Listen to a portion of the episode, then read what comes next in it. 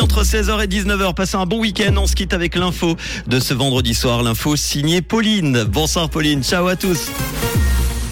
Bonsoir à tous. L'activité physique et sportive a diminué en Suisse pendant la pandémie. Les pénuries de médicaments bon marché sont toujours plus fréquentes et de la pluie attendue demain matin. L'activité physique et sportive a diminué en Suisse pendant la pandémie. Le Covid a eu des conséquences négatives sur les habitudes sportives de la population. L'activité physique a donc baissé et ce nettement plus en Suisse romande et au T5 en Suisse alémanique.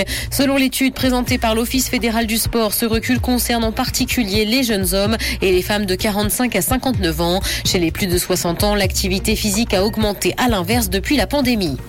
Les pénuries de médicaments bon marché sont toujours plus fréquentes. S'il existe des alternatives, Pharma Suisse juge que la situation est inquiétante. Les génériques sont les premiers concernés par cette pénurie. La Confédération publie une liste des ruptures de stock des médicaments considérés comme vitaux. Mais pour la fêtière, la liste est insuffisante puisqu'elle ne contient pas la plupart des traitements contre l'épilepsie ou la maladie de Parkinson. Une hotline pour répondre à la population vaudoise. Le canton ouvre mardi une ligne afin de répondre à toutes les interrogations de la population sur les risques de pénurie d'énergie. La communication et l'échange d'informations précises contribuent, selon l'État de Vaud, à la réussite d'un effort commun. Dans l'actualité internationale, un Européen sur deux considère que son pouvoir d'achat a diminué depuis trois ans et c'est notamment le cas de 63% des Français. C'est ce que montre une vaste étude Ipsos menée sur le sujet en partenariat avec le Secours populaire. Pour une grande majorité des sondés, c'est la hausse des prix du chauffage ou encore des carburants qui a entraîné cette baisse du pouvoir d'achat. Ils sont nombreux à être inquiets.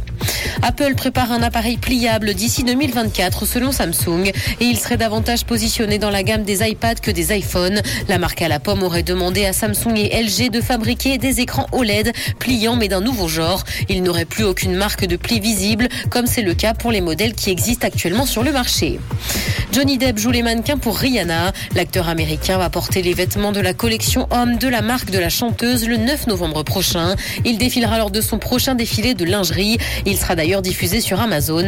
Il est la première célébrité masculine à participer à ce type d'événement pour Rihanna. Et depuis qu'il a remporté son procès contre Amber Hard, tout semble à nouveau lui sourire.